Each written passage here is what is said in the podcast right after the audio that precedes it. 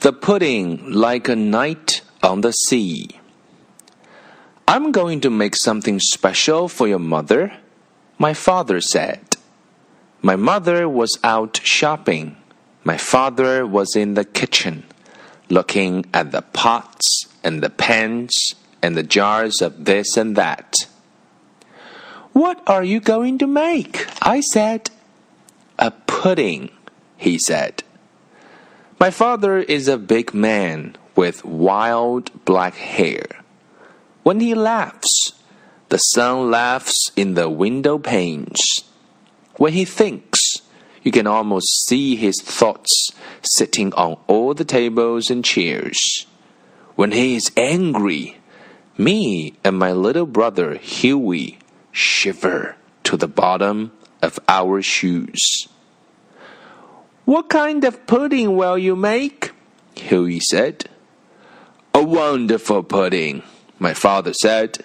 It will taste like a whole raft of lemons. It will taste like a night on the sea. Then he took down a knife and sliced five lemons in half. He squeezed the first one. Juice squirted in my eye. Stand back, he said, and squeezed again. The seeds flew out on the floor. Pick up those seeds, Huey, he said. Huey took the broom and swept them up.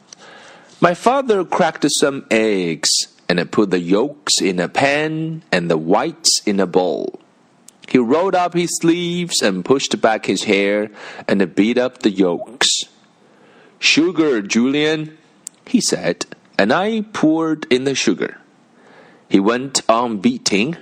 Then he put in lemon juice and cream and set the pan on the stove. Cream splashed on the stove. Wipe that up, Huey, he said. Huey did.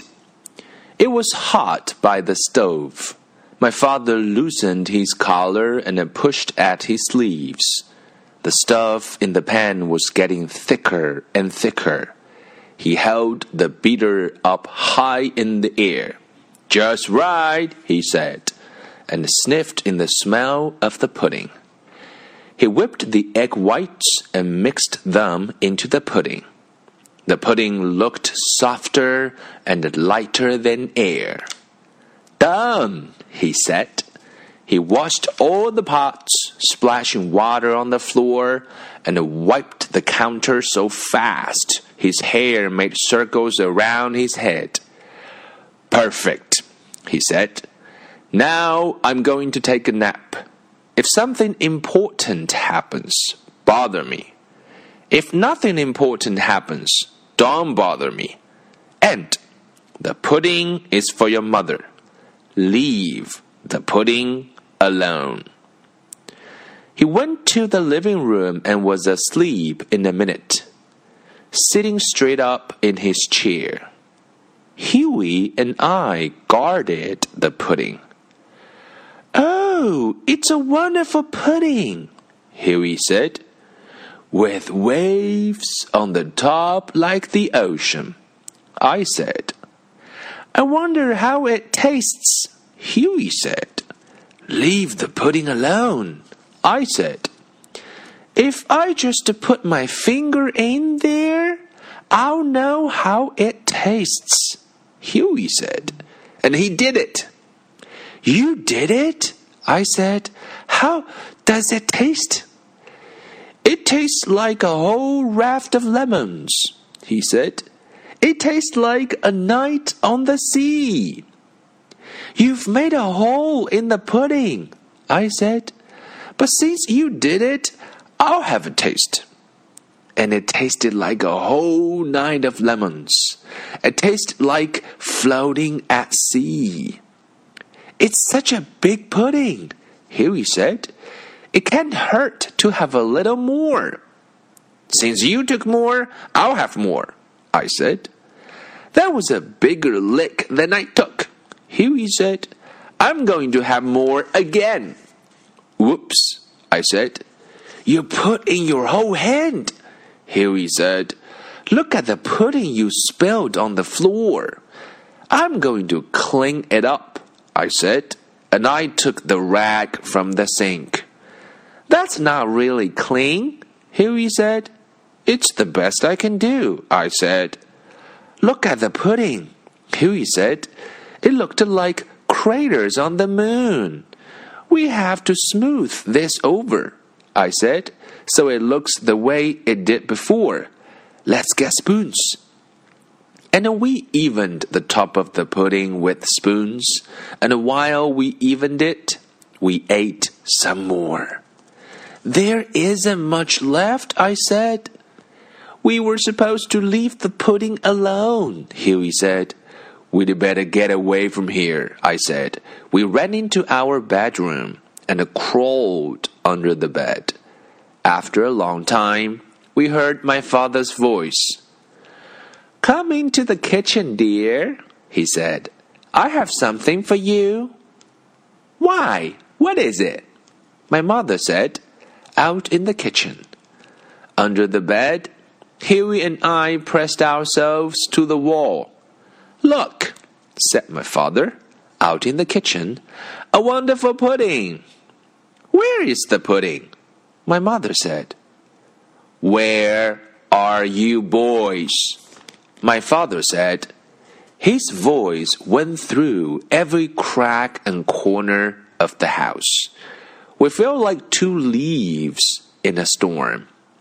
Where are you? I said.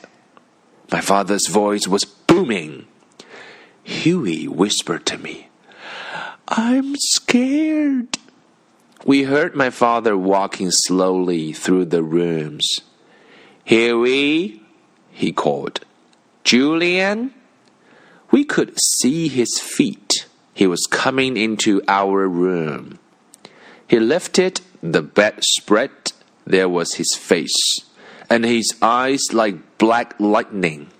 He grabbed us by the legs and pulled. Stand up, he said.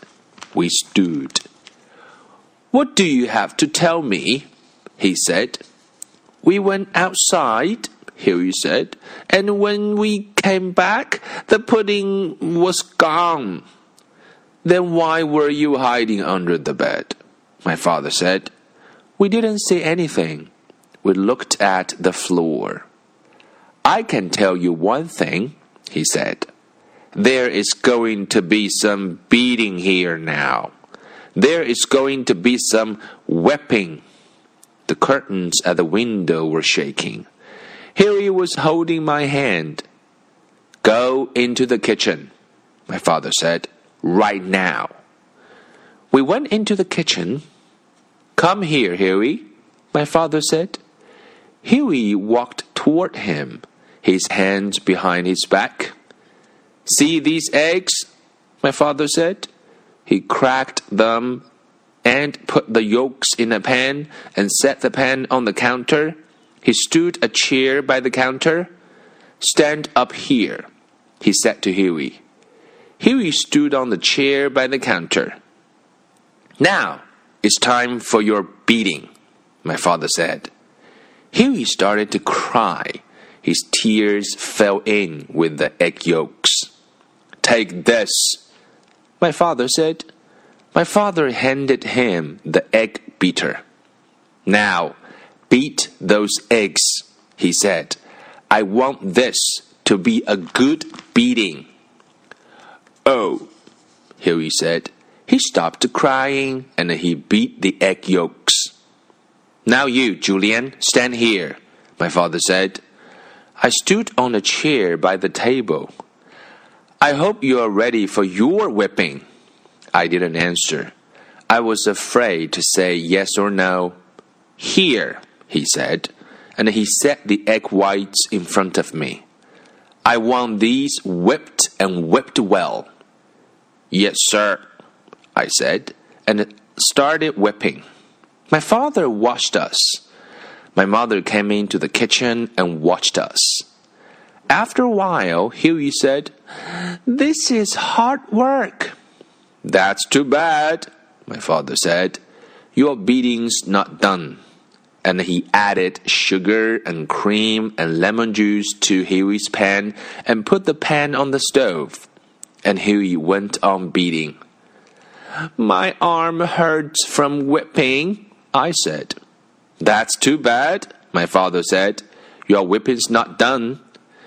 So I whipped and whipped, and Huey beat and beat. Hold that beater in the air, Huey, my father said. Huey held it in the air. See, my father said, a good pudding stays on the beater.